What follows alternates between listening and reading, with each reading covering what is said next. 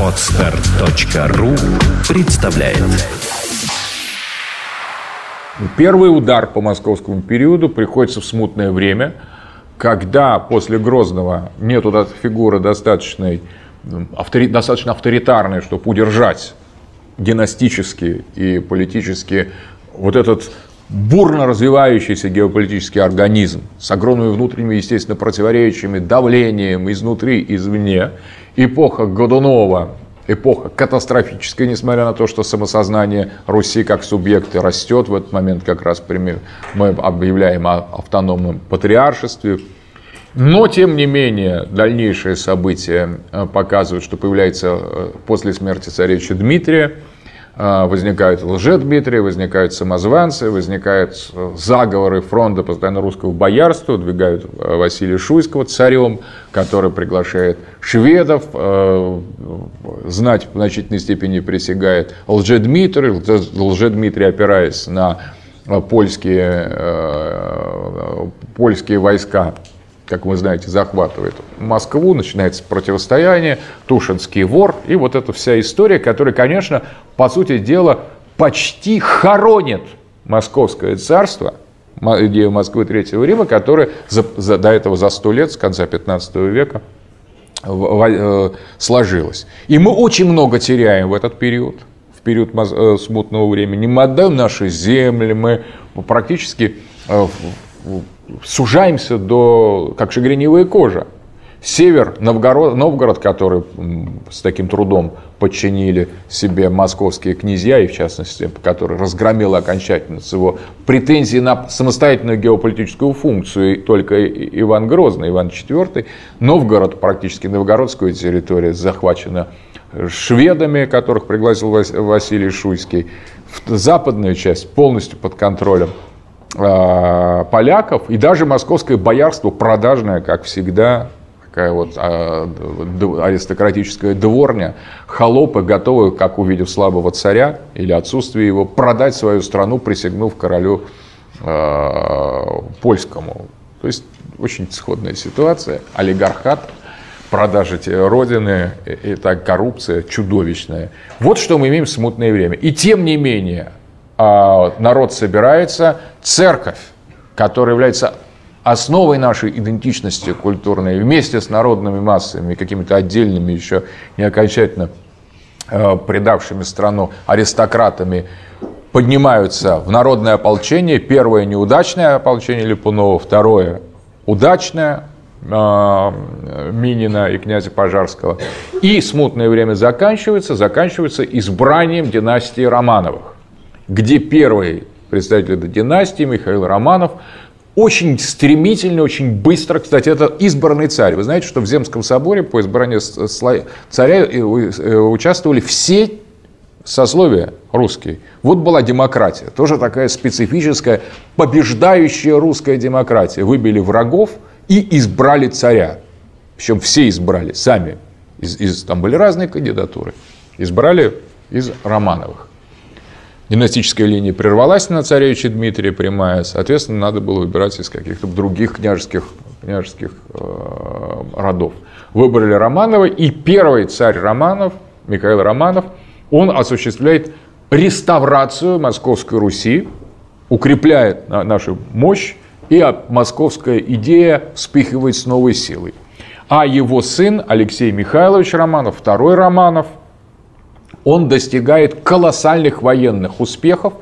В этот период происходит присоединение Украины и э, отвоевание значительных областей Беларуси. То есть в концу 18, 17 э, века э, осуществляется на самом деле восстановление Киевской Руси, плюс с огромными превращениями на востоке, на юге, то есть настоящая империя – и все это под эгидой московской идеи. Москва, Третий Рим.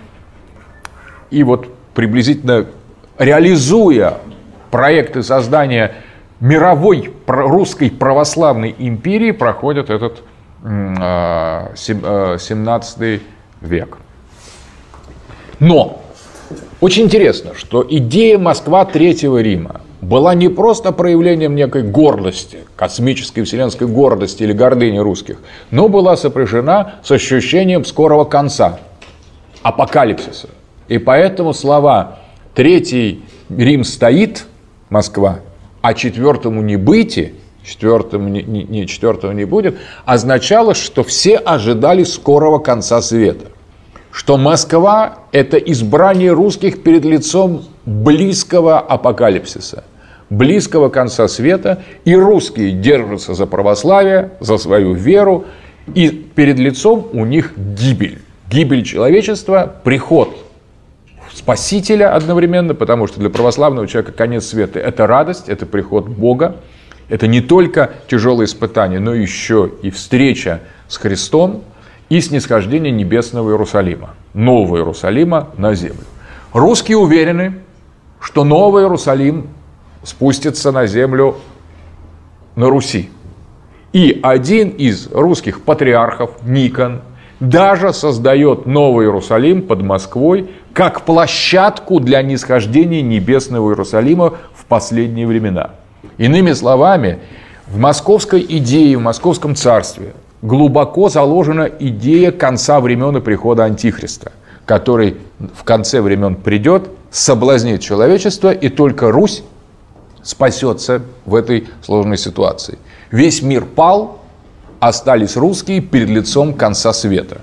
Вот московская идея, и это тоже ее важнейший компонент. Русские перед лицом конца света. Русские со своим царем, со своей церковью, со своим православием, со своим народом, со своим, своими землями, со своими воздухами, со своими реками, своей природой. Все святое перед лицом ада. Поэтому отсюда возникает дикое напряжение того периода. И в патриархе московском и всея Руси Никоне эта идея достигает такого кульминационного толка. В этот период массами восстанавливает Русь контроль над своими киевскими землями, освобождая из-под католиков, литовцев э, и поляков, освобождая все новые и новые э, территории, населенные русским православием. И тут Никон, чувствуя близость Вселенского царства русского, снисхождения небесного Иерусалима, делает несколько, э, издает несколько декретов, направленных только на, одно, на одной цели. Для того, чтобы подстроить русский обряд, православный обряд, под новогреческие образцы с перспективой отвоевания Царьграда, для того, чтобы облегчить интеграцию части православных как славян, но и в, дальнейшем греков. Возникает идея, что русский царь сейчас вот-вот освободит храм Святой Софии, Константинополь и в полном мере установит всемирную православную монархию.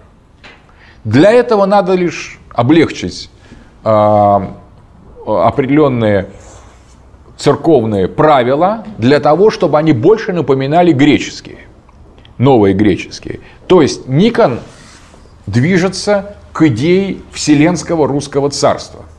И это сопровождается успехами его близкого друга и ученика духовного Алексея Михайловича, второго русского царя, который не выходит, не покидает из похода в поход, постоянно не, не, не оставляет свои, своих войн, где на Западе колоссальные успехи. Идет превращение русских земель и, в принципе, перспектива освобождения Святой Софии от сарацин, от турок, на самом деле, вот становится уже довольно, довольно как бы реалистичной. От э, греческих патриархов по постоянные посольства в Москву, которые намекают Никону на то, что греки могут поднять восстание и другие православные народы против Османской империи, если Россия будет двигаться в этом направлении. И вот в этом эсхатологическом ощущении того, что вот-вот Русь интегрирует вообще все православные народы, освободит их из-под иноверцев, католиков в первую очередь, которые враги номер один, и турки, которые враги номер два, еще они осмыслены как таковые. Это при Петре мы видим, как, увидим, когда начнутся русско-турецкие войны. Их пока еще не русские не ведут, но уже так подумывают об этом. И вот а, освобождение всех православных под эгидой русского православного царя и русской православной церкви, вот что оживляет Никона. Для этого нужно сделать всего-то ничего, привести к единообразию обряды. При этом Никон делает одну фундаментальную вещь. Он говорит, ну давайте возьмем греческие обряды за образец. Все равно, мы русские будем всем править, мы русские всех освобождаем. Наше православие, русское, наша русская православная церковь, не какая-то греческая. Но мы просто давно живем, после того, как греки уклонились в унию, хотя они оттуда вернулись из Флорентийской унии с католиками, когда они от, от, от, от, отреклись от этого. Но мы с ними уже отношения, конечно, не поддерживали, потому что объявили э, автокефалию. Поэтому Наши обряды остались такими же, как они были, в, как греческая единая церковь, как они были в 15 веке, а у греков они изменились. И вот Никон говорит, а может это у нас изменились, у русских? Давайте под греческое подстроим заново, создадим единую универсальную религиозную модель, всех захватим и будем ждать Антихриста. И, соответственно, после Антихриста Христа. И для этого будем готовить место для нисхождения Нового Иерусалима. Вот проект так называемого боголюбческого кружка, который вокруг Алексея Михайловича сформировался, и где фигура, главной фигурой был Никон, патриарх Никон. Но там же в этом кружке такой же носитель русской идентичности принимал участие Авакум. В том же самом кружке друг Алексея Михайловича, настоятель московской крупнейшей церкви, протопоп Авакум и друг патриарха Никона – которые вместе думали о возрождении Великой Руси, о воссоздании э, апогеи московской идеи, московского Третьего Рима и торжества великого русского народа, богоносца Святой Руси, Русской империи, Москвы Третьего Рима. И когда Никон предлагает для этой цели, став патриархом, подстроить обряды под греческие, вот тут коса находят на камень. А вакуум, его бывший друг и участник этой же самой модели, но он стоит намного ниже позиции, он просто протопоп, то есть женатый настоятель храма, женатый священник, представитель белого духовенства, но крупный, очень влиятельный. Он говорит, нет.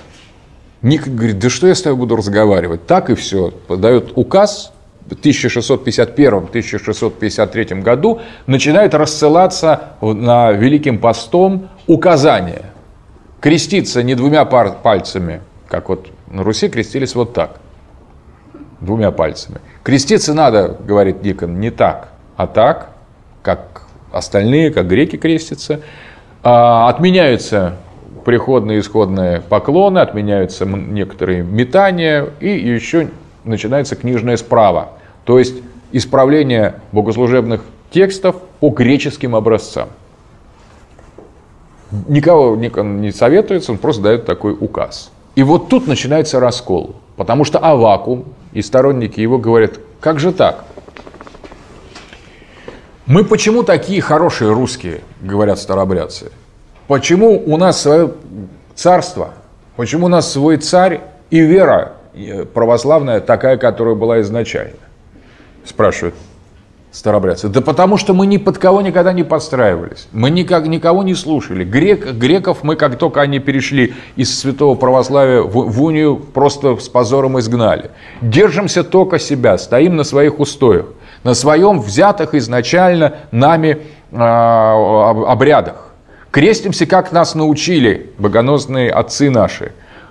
Исп, э, те же обряды исповедуем, как в древности. И именно потому, что мы такие крепкие в вере, ни от чего не отступаемся, свято придерживаемся в христианской православной веры и старины русской, потому что мы такие настоящие византийцы, мы-то и достигли того политического состояния и исторического состояния, потому что Бог нам помогал, нас хранил – и что же ты делаешь, он говорит, Никон, собака? Ты зачем отказываешься от э, самого главного, что делало нас, русских, русскими? Верность вере. Зачем ты к этим грекам обратился? За, откуда вот эта щепоть взялась?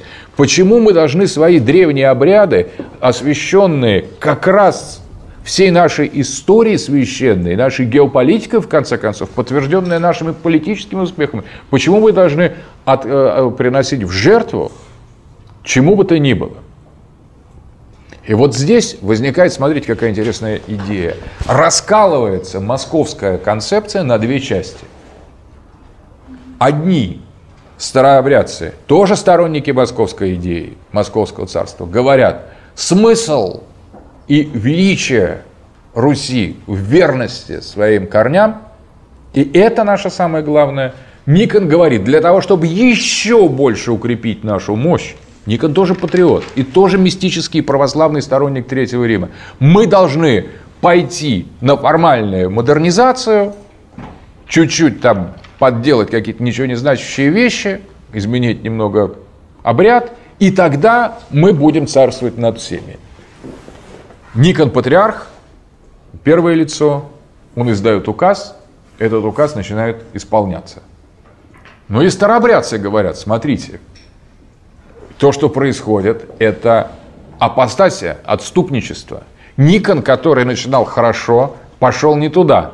Он уводит нас, Русь, от, самих, от самой собственной э, идентичности, он подрывает западническими влияниями, в данном случае греческими, обратите внимание. Это то, чрезмерно, это все в рамках московского синтеза. Западничество это только э, Греция для нас. Но, что интересно – Старобрядцы говорят, за этим приемлемым греческим западничеством, и то для нас неприятным, говорят э, старобрядцы, тем не менее просвечивает и католи- католические агенты влияния. Итак, некоторые приехавшие якобы греки, и э, заниматься книжной справой, в частности, Паисий Легорит, один из таких э, активистов книжной справы, оказывается иезуитом и агентом католиков.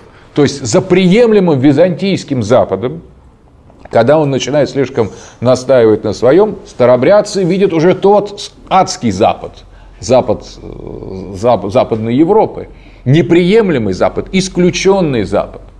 И поэтому под видом такого греческого, слабенького греческого начала старобрядцы идентифицируют нападение уже того, что является сатаной.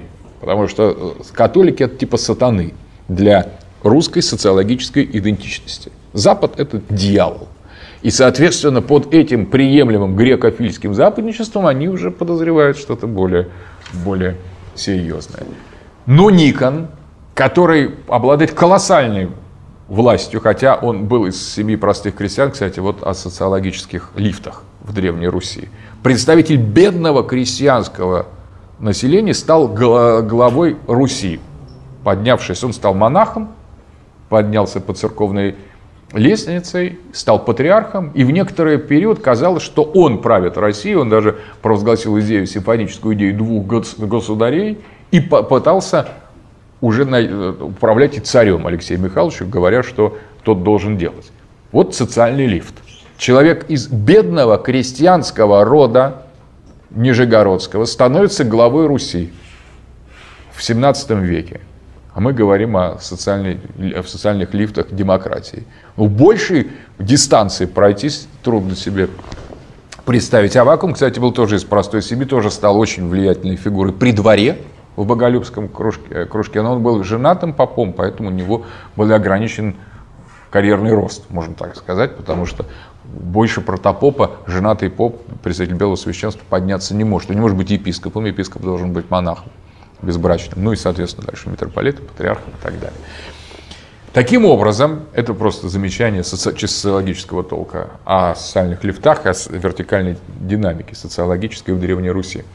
Так вот, э, возникает коллизия между двумя изданиями московской идеи, старобряческая и никонианская. Никон побеждает, потому что убеждает царя в правоте своих идей, и старообрядцев начинают вместо того, чтобы объяснить, разобраться, их начинают сжигать вместе с, там, с деревнями, с семьями. Такой чисто чингисхановский метод. тут вспомнили о Чингисхане и стали просто косить а, тысячами, десятками, сотнями тысяч русский народ, который двигается в сторону старообрядчества, который принимает правоту Авакума и других вождей церковного, церковного раскола, как так назывались, ревнители древнего благочестия. Эти ревнители древнего благочестия на самом деле вытекают из того же боголюбческого кружка, откуда и Никон, на самом деле, но превращаются совершенно в другое направление. Начинается раскол. Да, и все усугубляется тем, что и для Никона, и для Авакума, и для победившей и проигравшей партии все то, что происходит на, Руси, в политике, в религиозной сфере, в церковной сфере, в культурной сфере, все это перед лицом Антихриста. Антихрист является важнейшей фигурой, участвующей в этом периоде русской истории. Никон готовит Новый Иерусалим для э, того, чтобы как, как бы встретить нисхождение небесного храма в момент конца истории. Для этого он идет на экстраординарные меры трансформации русского обряда именно перед лицом Антихриста для того, чтобы утвердить, создать русское мировое царство, русскую мировую империю – и перед лицом Антихриста же Авакум в самом Никоне распознает его черты.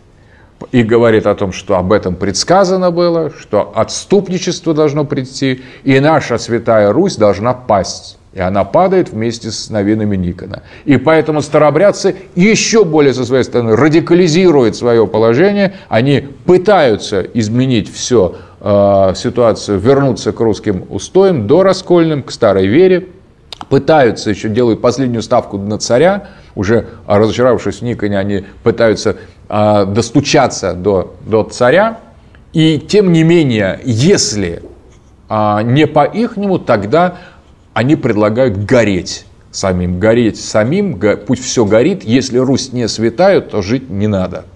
Потому что жить можно только вместе со Святой Русью. Если Русь перестает быть святой, она становится дьявольской, она падает, она становится из Рима становится Вавилоном, блудницей, от которого надо либо бежать, который надо обличать, и за, э, перед лицом которого, перед лицом Антихриста надо гибнуть, как все православные люди должны быть свидетелями истины.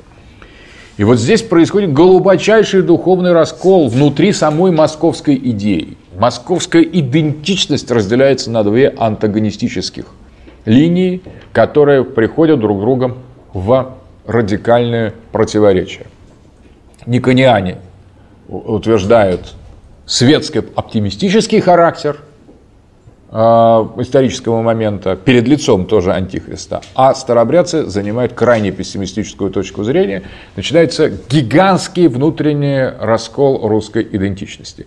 При этом, несмотря на то, что победившая сторона новообрядцы стремятся занизить количество раскольников, статистики тогда не велось, но скорее всего, по таким самым осторожным данным, не менее трети русского населения того периода были осознанными, сознательными старообрядцами 17 век. Не менее трети.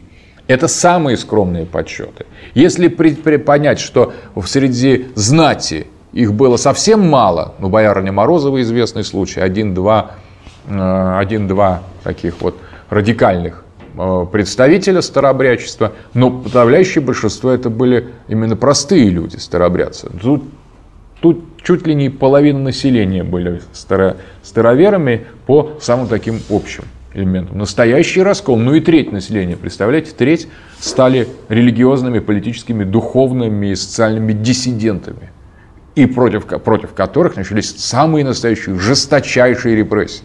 Кстати, впервые в русской истории именно в эпоху раскола объектом репрессий политических становится русский народ, простой народ. Э, Иван Грозный пытал только исключительно дворян. Простым людям вообще до него не, не, над них не доходило. Впервые э, такому внутреннему геноциду русские люди от своего собственного государства начинают подвергаться массовым образом в период раскола.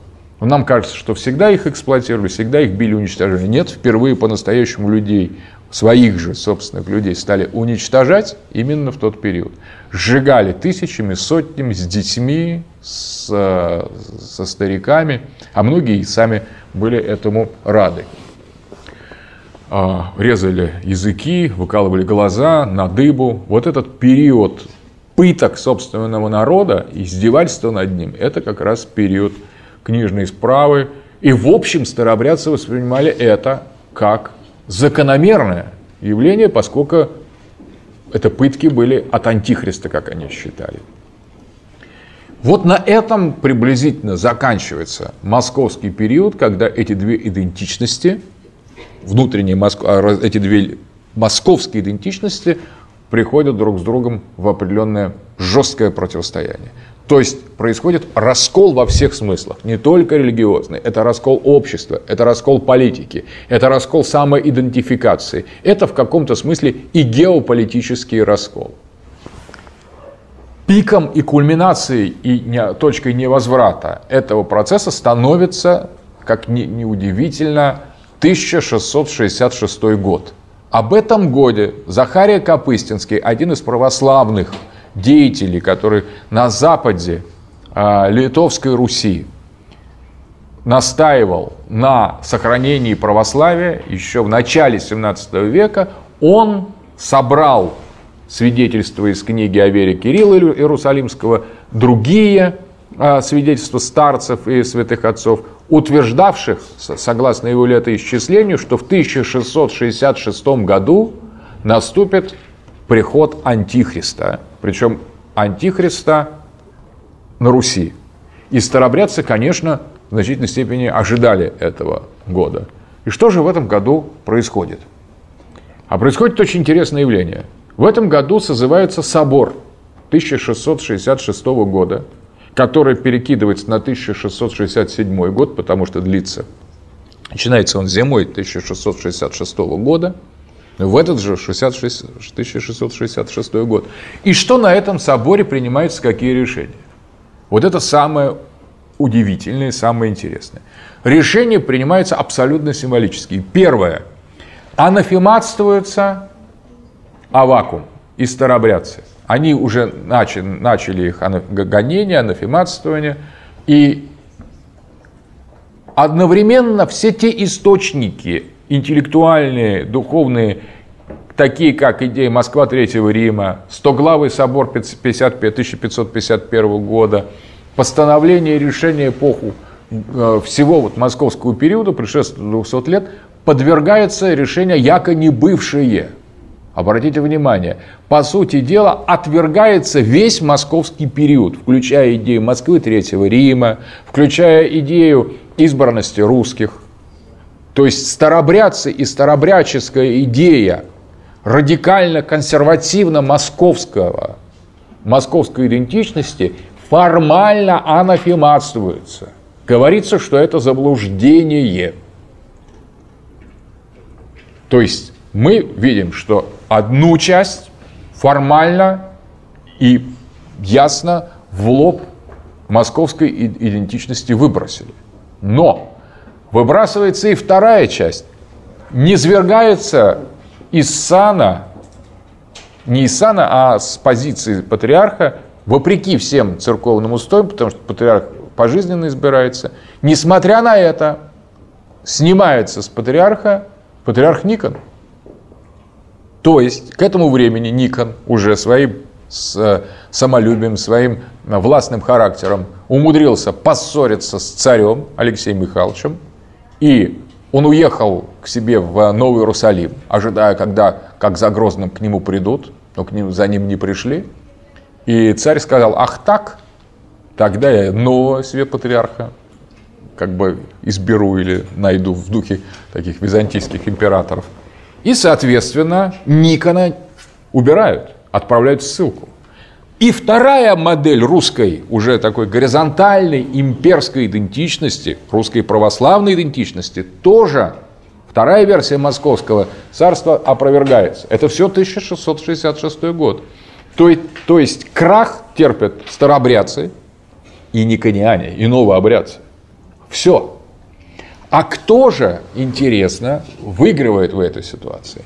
А выигрывает царь, который говорит, я выше вас, друзья, вы с религией запутались, соответственно, нарушается византийская симфония властей. Мы переходим от союза церкви и царя, от священного союза симфонии византийской властей, где император и патриарх или глава церкви, митрополит, действуют рука об руку во имя великой цели, происходит сдвиг, шифт в сторону абсолютизма. Государство – это я, говорит Алексей Михайлович. Уже второй Романов. Смотрите, второй Романов очень хорош в политике, и Романовы, в общем, продемонстрируют, что они довольно активные в политике, но в религиозном смысле явный какой-то сбой. Потому что, по сути дела, Алексей Михайлович на соборе 66 года рвет с традициями русской старины, русского православия, византизма и московской идеи. На кого напирается? На греков, которые сами представители таких, потом окажется, что эти и послы-то были легаты сомнительные, никакого полномочия от Вселенского Константинопольского патриарха они не получали. Да и сам этот Константинопольский патриарх в тот период находился, по сути дела, ну, в таком в почетном пленении в Османской империи, в своем квартале Фонар. Там был как бы подчиненной политической фигурой, соответственно, его значение было небольшое, и греки лишь своим э, авторитетом, который еще сохранялся, подтвердили политическую абсолютную власть царя, который с этого момента уже не считался с церковью, а до этого считался еще э, э, как, действовал во имя церкви, во имя интересов православия раз, анафематствовали старобрядцев как консервативную версию московской идеи, и анафематствовали же, ну не анафематствовали, а сняли Никона как политического и церковного деятеля – империи горизонтальной, экспан, экспансии, русской православной экспансии. Вот вам и 1666 год. На самом деле в этом году происходит собор, который на самом деле завершает Святую Русь, на этом идея Святой Руси опровергается, идея богоносности русских опровергается. Собор 51 года Стоглавой, в котором эти были как раз символические вопросы обсуждены в XVI веке, отвергается. Его решение вменяется яко не бывшие. И все. Конец Московской Руси. Конец идентичности, конец субъектности, конец всему. И вот интересно, старобрядцы так и говорили, начнете улучшать, все разрушите. Начнете модернизацию, потеряете последнее. Сделаете вставку на Запад, даже в рамках Гре- Греции, закончите очень плохо. Ну и реально закончили плохо все. Московский период завершен. Никон, который все это инициировал, сам от, от, отстранен от патриаршества – Царь выбирает себе патриарха уже, который говорит, я старой и новой веры не ведаю, а, как царь скажет, так и молиться и будем, на самом деле. Что трех пало, что двух пало, как хотите, так как скажете, все. Это уже не патриарх, это уже не церковь. Это уже совершенно... Поэтому, если, когда патриаршество через сыном Алексея Михайловича, Петром Алексеевичем, будет отменено окончательно, упразднено, никто уже не обратит внимания, потому что патриаршество, реальное патриаршество заканчивается на Никоне. Никон, который представлял собой фигуру князя церкви, способного спорить с царем, договариваться с царем, влиять на политику, религию, культуру, идентичность, геополитику. Потом фактически уже это не, не, не, не серьезно было. И Петр, упраздняя патриаршество, по сути дела, упраздняет рудимент, византийский рудимент, абсолютизм фактически, то есть власть царя над всем – это факт, становится фактом с 1666 года. После этого собора э, старобрядцы еще думают, раз Никона сместили, может быть, царь вернется к православию, забрасывает его петициями, потому что к царю-то как раз отношение было самое доброжелательное. Все считали старобрядцы, что он просто поддался под, под, под, под, под, под, под, под чары Никона. Но царь на это не, на них не обращает внимания продолжает борьбу с расколом, отстраняет Никона и вообще вот тот русский византизм, который составлял сущность московского периода, идеологии, геополитики, идентичности, завершается. Таким образом, в расколе, в геополитике раскола, вот эти две линии московские разделились, пришли в оппозицию, а кто выиграл? А выиграла третья сила. Не Никон, не Авакум. И тех, и тех на соборе 66 1666-1667 года анафематствовали, ну, одних анафематствовали, а другого просто сместили. Победила третья сила. Совершенно новая Русь стала формироваться после этого периода. После Моск... Это уже после Московская Русь. Хотя с историей с Стрельцов, бунтом Стрельцов, Софией, попыткой э, Хованщины, наверное, вы знаете, эту оперу, и там как раз действуют старобрядцы, которые были еще были активны в тот период, пытались царицу Софию э, убедить в необходимости после смерти Алексея Михайловича, стар, э, старшую дочь Алексея, э, Алексея Михайловича и сестру Петра Алексеевича. Но Потом старобрядцы предрекают конец света и превращение Москвы в Вавилон, превращение всех в бесов и, в общем, уже последние времена. И также продолжение гонения. А, в результате реализации пророчеств того, что предвидели старобрядцы, пришел Петр Алексеевич в конечном итоге. Царь, который вызвал ужас а, у населения, и который для самих старобрядцев, например, был полным подтверждением опасений того, что сейчас начнется что-то беснование на Руси. Всешутейший собор, отказ от патриаршества, западничество, путешествие инкогнито по Голландии и перенос столицы.